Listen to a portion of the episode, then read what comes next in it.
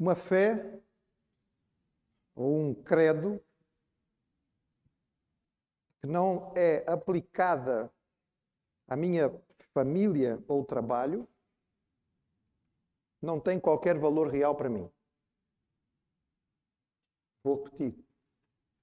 Uma fé ou um credo, conjunto de, não é, de assuntos pelos quais eu, eu digo que creio e que não têm a ver, não estão ligados, não se aplicam à minha vida familiar e à minha vida de trabalho, não tem qualquer valor para mim. Porque a maior parte das nossas vidas, irmãos, é feita em família e em trabalho.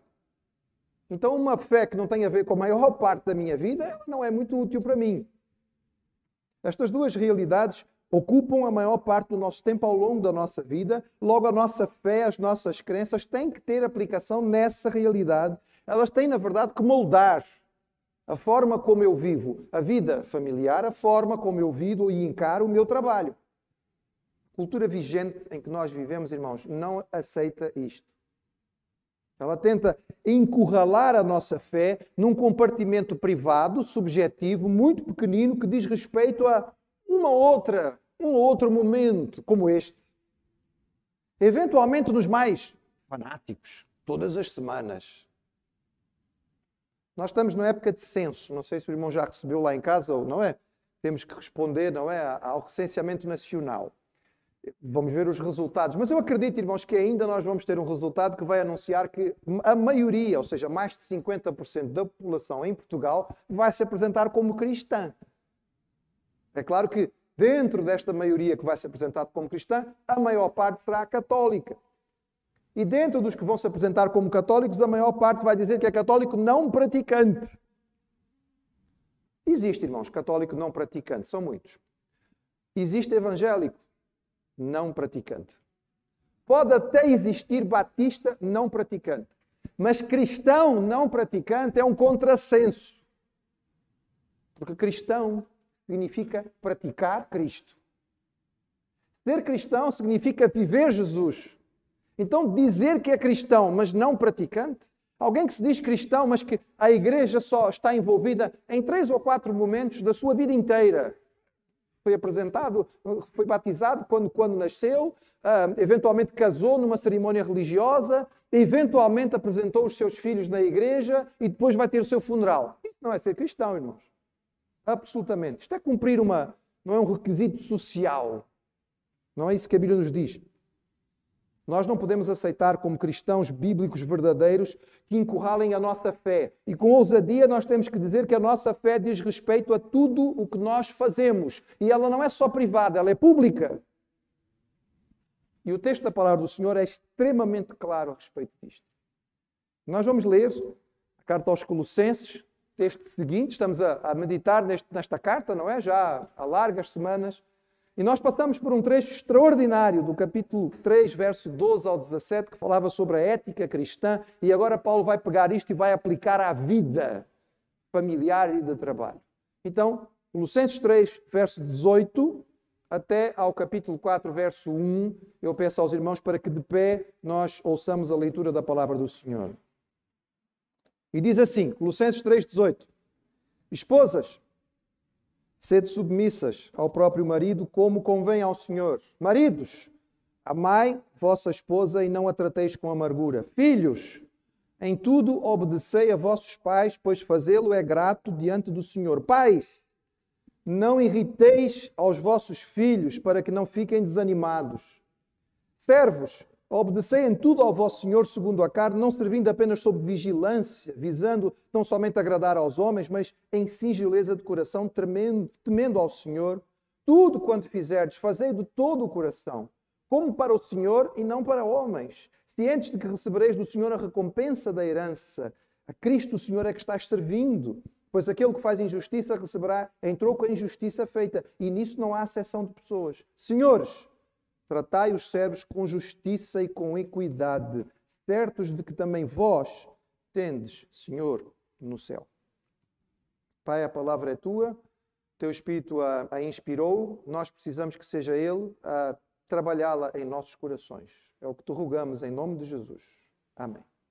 Os irmãos podem sentar-se. Depois de tratar da parte doutrinária, nesta, neste, neste momento da carta, digamos assim, Paulo tinha passado aos temas práticos da vida diária. E só recordando, ele tinha estabelecido alguns princípios, não é? Capítulo 3. Pensem, vivam com a vossa mente nas coisas do alto. Não sejam dominados pelas coisas aqui da terra.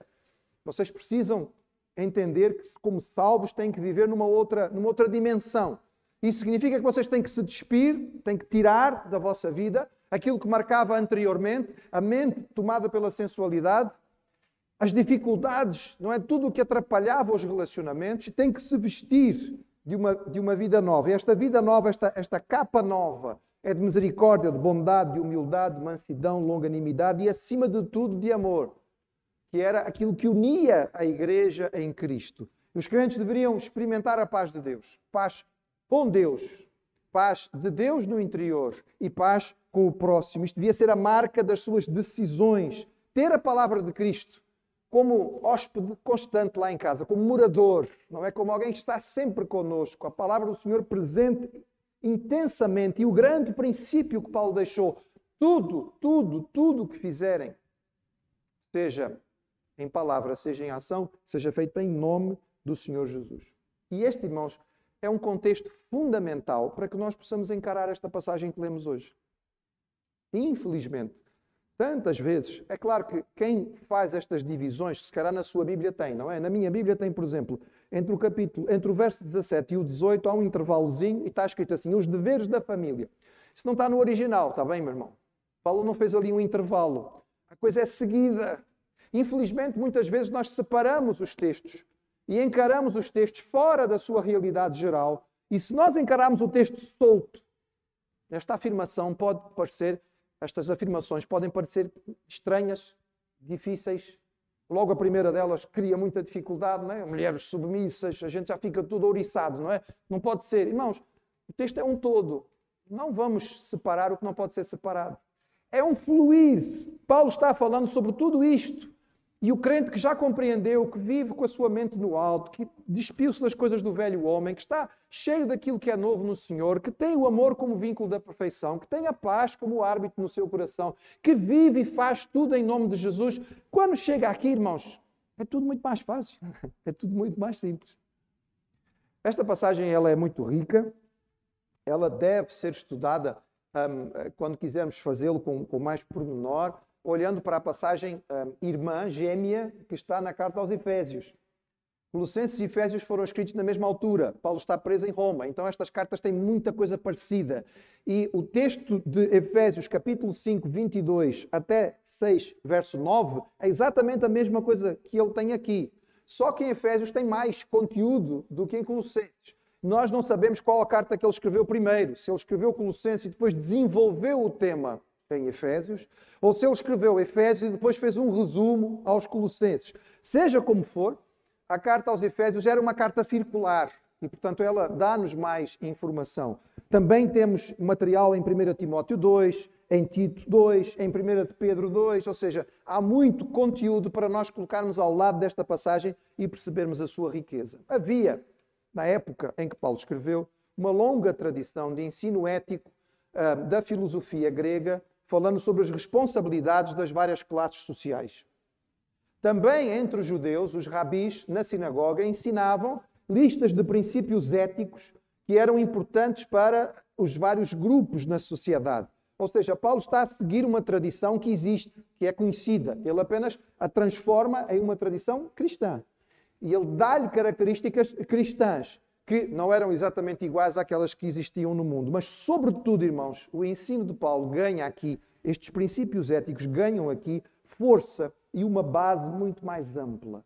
Repare, antes de olharmos para eles, quais são as grandes diferenças entre aquilo que a ética da filosofia grega trazia ou os princípios rabínicos da sinagoga traziam e aquilo que o cristianismo traz.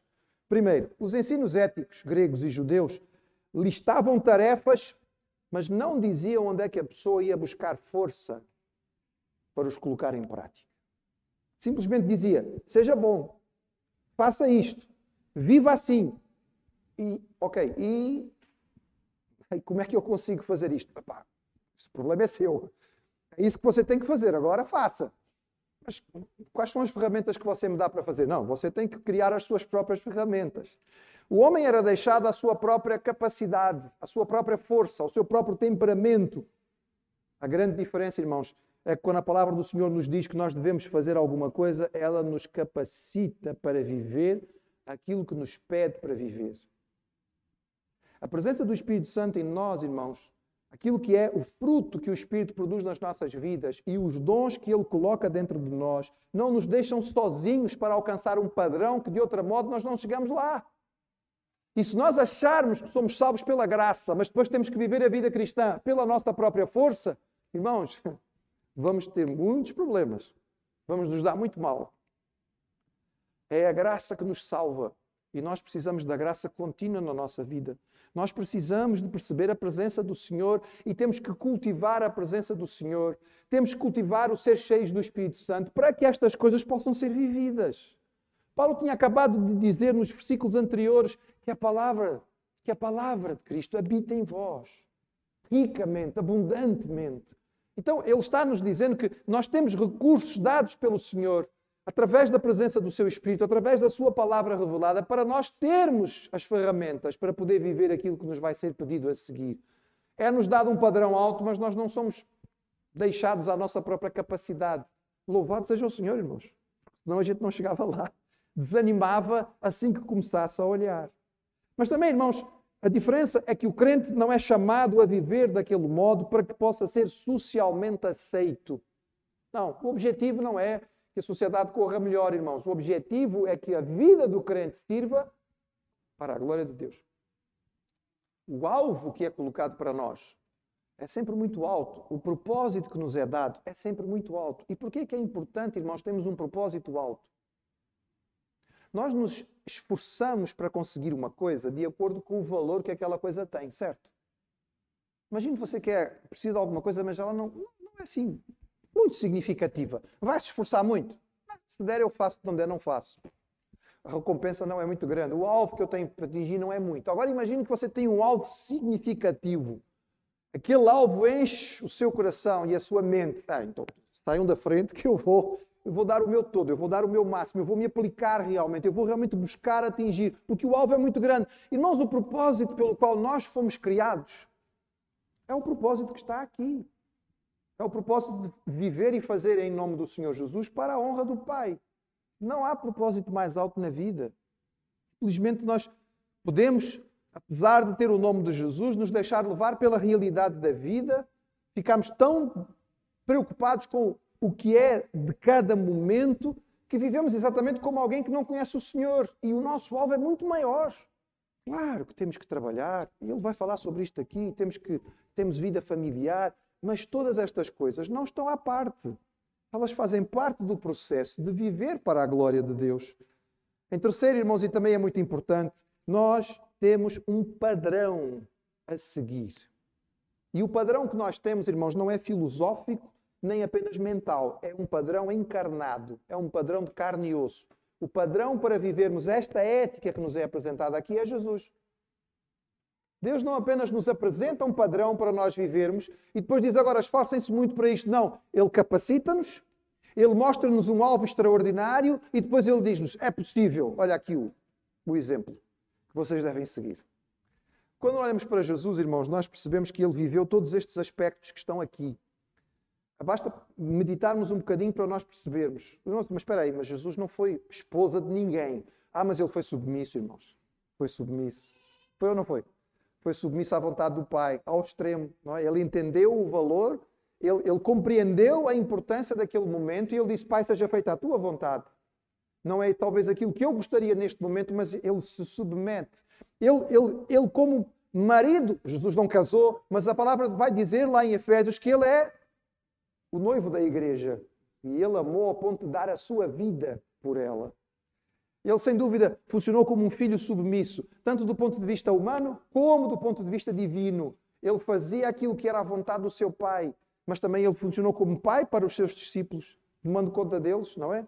Guardando-os, protegendo-os, não permitindo que nada lhes acontecesse, não exigindo mais deles do que aquilo que devia. Ele é Senhor acima de todos, mas ele foi servo, humilde, obediente, até à morte e morte de cruz. Ele é o padrão para nós em tudo o que nós fazemos e vivemos, irmãos. Por isso eu vou repetir: cristão não praticante não existe. Porque ser cristão é praticar Jesus, é olhar para Jesus e dizer: Eu quero que a minha vida seja assim. Por último, irmãos, é muito importante este aspecto aqui, porque isto não acontecia na, naquilo que eram os princípios éticos dados pelo mundo, nem na filosofia grega, nem no ensino rabínico. É o conceito da reciprocidade. Reparem que o texto que Paulo nos dá coloca sempre duplas: esposa, marido, filhos, pais, escravos, senhores. Não dá princípio só para um e deixa o outro de lado. O tempo, a época, o contexto da cultura em que Paulo escreveu, as mulheres eram vistas como seres muito inferiores. Os filhos eram propriedade dos pais e os escravos eram pouco mais do que objetos. Eram apenas objetos com, com vida. Assim, o grande Aristóteles mencionava eles, não é? E toda a gente, oh, grande filósofo. Mas ele achava que os escravos, irmãos, nem eram gente. Nem tinham alma como os outros. Eram apenas objetos que tinham alguma vida nesse sentido. Eram um bocadinho melhor do que os outros objetos que ele usava. A instrução cristã, irmãos, nos mostra uma mudança de paradigma marcante, quando nos coloca um do lado do outro e mostra que é recíproco, os pedidos não são feitos sozinhos, não há exigência só para um, mas o seu, digamos, o seu, o seu parceiro naquela dupla tem tanta responsabilidade quanto o outro lado. E isto é algo marcante, significativo e diferente daquilo que o mundo ensinava. Olhemos então, irmãos, versículos 18 e 19 para a primeira dupla. São, são vários pares, não é? Ele trabalha três pares: esposa e marido, filhos e pais, servos e senhores. O primeiro par diz assim nos versículos: Vós, mulheres, estáis sujeitas a vossos próprios maridos, como convém no Senhor. Vós, maridos, amai a vossas mulheres e não vos irriteis contra elas. A instrução passa a ter rosto. Princípios são muito interessantes e nós podemos gostar imenso deles e são relativamente fáceis de aceitar, enquanto não são aplicados com cara. Eu disse isto aos irmãos na semana passada, mas, mas vou repetir, não é? Seja gentil. Claro, é um bom princípio de vida, evidentemente. Todos temos que ser, sim, sem dúvida nenhuma. Até que você encontre a Mariazinha. E a Mariazinha, meu irmão, é assim, ela é difícil, viu? É complicada a Mariazinha. Né? Até que você encontra o, o Joaquim, mas o sujeito impertinente, desagradável. Fulano parece que faz questão de ser ruim. E o que, que acontece quando nós topamos com a Mariazinha e o Joaquim? O princípio do ser gentil, que era tão geral e tão bonito, de repente fica mais complicado, né? Ser gentil com quem é gentil comigo é muito fácil, mas com a Mariazinha não dá. Pastor, o pastor não conhece o Joaquim. Se o pastor conhecesse e entender porque que não, não, não dá para fazer isso com ele. Mas o que Paulo faz agora, irmãos, é exatamente isso. Ele pegou os grandes princípios e ele agora vai pôr cara. E ele não vai pôr qualquer cara, ele vai pôr a cara das pessoas mais próximas da nossa vida. Das pessoas com quem nós gastamos mais tempo. São as pessoas da nossa vida familiar e são as pessoas do nosso trabalho. E este pormenor e esta aplicação é fundamental para nós. As esposas modernas, envolvidas para onda de, de, feminismo que vem desde o início do século XX, muitas vezes tem dificuldade com esta passagem.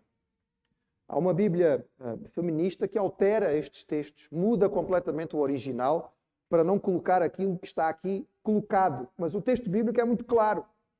Quando fala a respeito de submissão ou sujeição. Mas o importante, irmãos, é que o que a palavra do Senhor nos transmite é o entendimento de porquê que isto deve ser assim.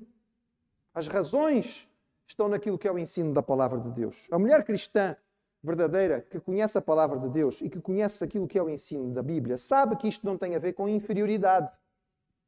Evidentemente que não, em momento algum se, se sugere que a mulher seja inferior ou que ela seja menor do que o marido. Ela foi criada com a mesma dignidade, com a mesma honra, com a mesma capacidade, com a mesma qualidade do seu marido. Nem sequer, irmãos, no sentido da fragilidade que às vezes nós podemos pensar. A mulher pode ser mais frágil em alguns sentidos, mas convenhamos, ela é bem mais forte do que o homem em outros sentidos. Porque eles não são iguais. O mundo quer fazer igual o que é diferente, irmãos. O mundo quer dizer que o redondo e o quadrado é igual, mas é óbvio, qualquer pessoa que olha e diz: pronto, Vocês querem chamar agora, não é? O vermelho de azul, o amarelo de verde, mas não é. Estou olhando, estou vendo que não é. O redondo não pode ser quadrado. A mulher e o homem são diferentes.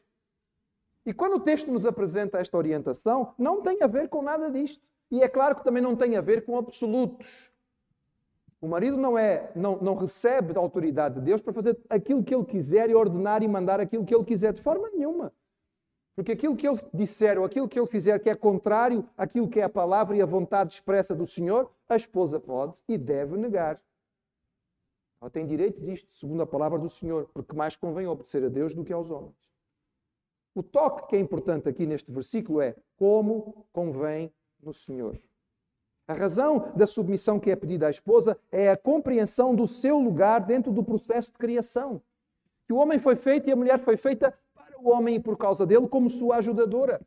Em termos de qualidade, ela tem a mesma qualidade, a sua função é diferente. Infelizmente, a insistência na igualdade tem obrigado a mulher, muitas vezes, a ser e fazer aquilo que não lhe é natural. Parece que é obrigatório hoje que a mulher se satisfaça ou tenha um grande sucesso numa carreira profissional. Irmãos, não negamos de forma nenhuma que a mulher tem uma carreira profissional. E se dentro do seu casamento existe este entendimento entre a esposa e o marido, ótimo, maravilha. Mas é obrigatório que seja assim? É o que o mundo diz hoje, irmãos.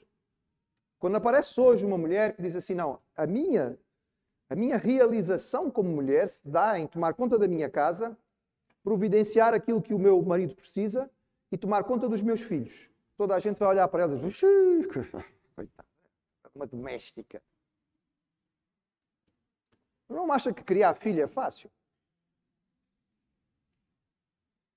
O irmão acha que terceirizar a criação dos nossos filhos, achando que a escola vai educá-los, é suficiente? É por isso que a coisa está como está.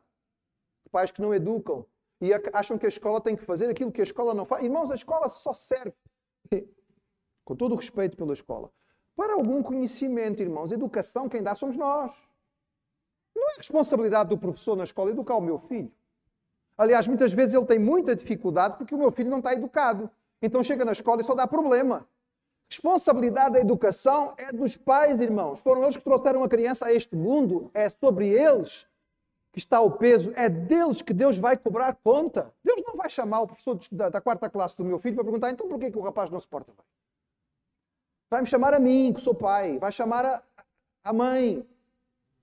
Os irmãos acham que administrar uma casa é fácil? Sabem, muitas vezes o homem não percebe muito bem, a não ser quando ele a algum momento precisa ficar com o trabalho doméstico. Aí a coisa muda completamente. Aí o homem começa a reclamar. Porque assim, se é um trabalho que nunca acaba, é o trabalho da casa. Nunca. A gente no trabalho, seja ele qual for, tem um, tem um, um momento para terminar, tem uma hora em que conclui, acaba o trabalho, ficamos felizes, recebemos a recompensa, e aí chegamos em casa, o trabalho continua, porque em casa ele nunca acaba. A esposa nunca pode sentar e dizer assim: acabou. Acabou nada, acabou de começar. Porque assim que ela terminou aquilo, começa o próximo. Terminou o almoço.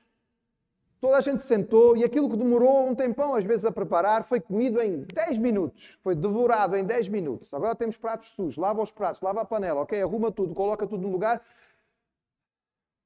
O que é que eu vou fazer para o jantar? Tem que pendurar a roupa, tem que secar, tem que passar. Tem sempre alguma coisa. Os irmãos acham que é pequeno. O Senhor criou as coisas de uma forma certa. E eu repito, irmãos, não estou, não estou aqui dizendo aos irmãos que o único lugar em que a mulher tem que estar é dentro de casa tomando conta dos filhos. Não é isso que eu estou a dizer. O que eu estou a dizer é que nós devemos entender que essa também deve ser uma das maneiras da mulher se satisfazer. Que o mundo hoje nega. Trabalho do bicho, irmãos. Trabalho do inimigo, não tenhamos dúvida. Ele força a mulher a ser aquilo para o que ela não foi criada. E nós tantas vezes encontramos mulheres frustradas mesmo com algum sucesso profissional, porque não estão cumprindo o propósito para o qual foram feitas. E nós só nos satisfazemos quando nós cumprimos este propósito. Esta, esta submissão vem no entendimento da palavra. Ela liberta a esposa para poder ser aquilo que Deus a criou para ser. E ao contrário de ser uma coisa ruim, é uma coisa que traz satisfação. Repito, se ela busca alguma, algum sucesso profissional e no entendimento da sua vida dentro com o seu marido, perfeitamente bem, nós entendemos que assim pode ser uma bênção, mas isto está dentro daquilo que é a compreensão do casal. E esta informação nunca pode ser lida, este texto nunca pode ser lido fora do texto anterior, versículos 12 a 17, ou fora do seu complemento no versículo 19. Maridos, amai vossas esposas e não as trateis com amargura. A palavra amor aqui é a palavra ágape. É aquele amor mais elevado. Na passagem gêmea que está na carta aos Efésios, Paulo desenvolve aqui, ele diz como Cristo amou a igreja. Irmãos, reparem que a reciprocidade, não só o princípio cristão estabelece uma reciprocidade que o mundo não apresentava, mas o recíproco é muito mais exigente. É tão interessante perguntar isto. Por que é que ele não pede para as mulheres amarem os maridos?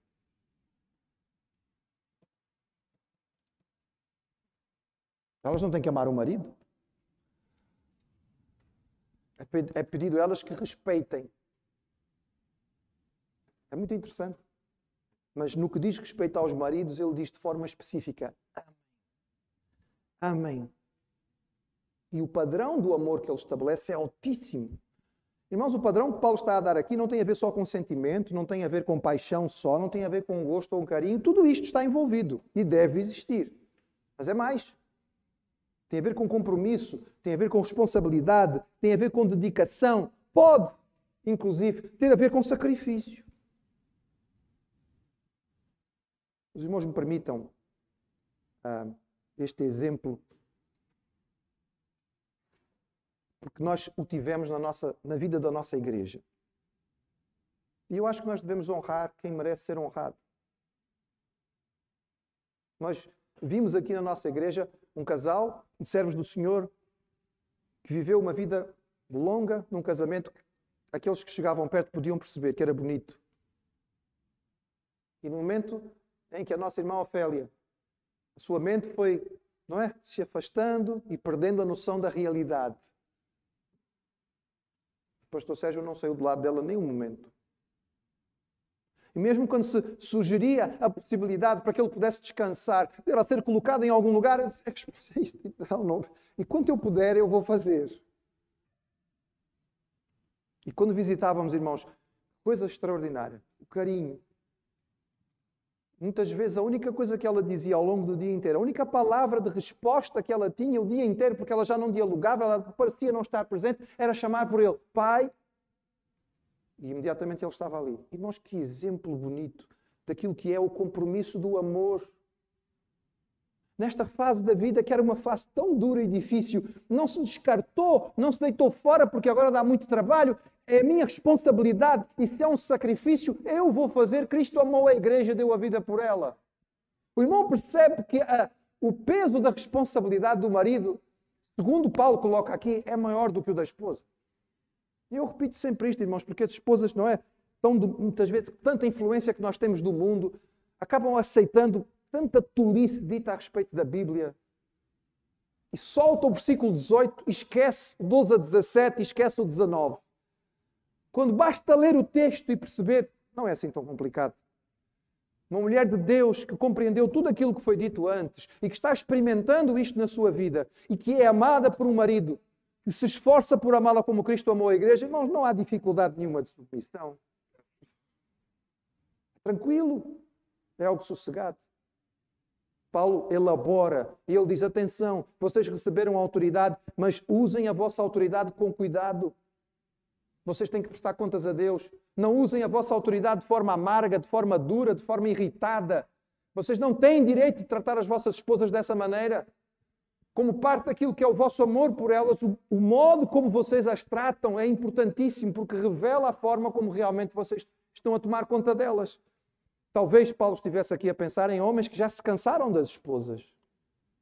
Nós hoje em dia vivemos uma realidade em que as pessoas trocam de, não é, de parceiro como quase quem troca de roupa. Passou aquela fase inicial, já não tem mais graça, já não tem mais mistério, não é? Chega a ter gente que tem coragem de vir para os meios de comunicação social sugerindo o adultério como uma forma de apimentar o casamento. Ah, traz um mistério, assim, fica mais animado. Meus irmãos, maligno, diabólico, é feito mesmo pelo inimigo para destruir. Quando a palavra do Senhor nos diz que nós podemos e devemos encontrar um no outro satisfação plena a vida inteira.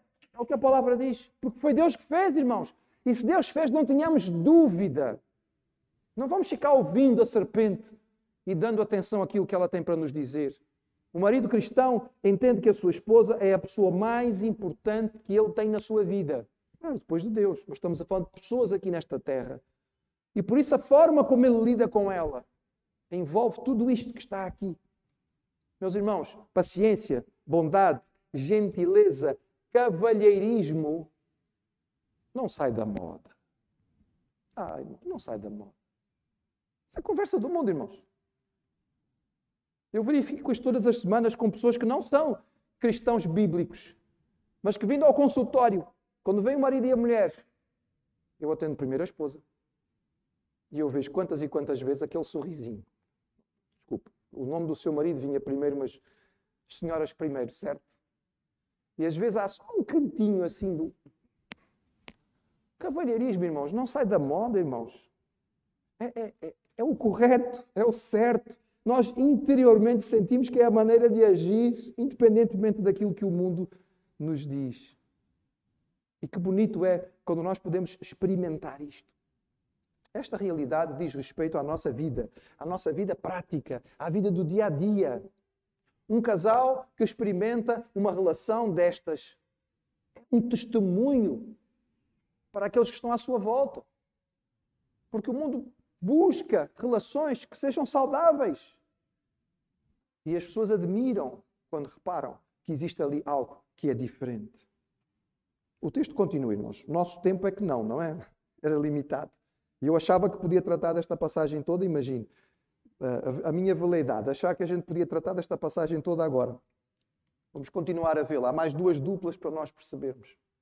Mas eu queria que nós guardássemos esta, esta noção clara da palavra do Senhor. A riqueza do ensino ético da Bíblia é-nos dada com uma base de capacidade dada por Deus para nós a pormos em prática. Não vamos conseguir sozinhos. O Senhor nos capacita. É para a glória do Senhor e para a sua honra. É um padrão elevado, mas nós temos Jesus como exemplo máximo.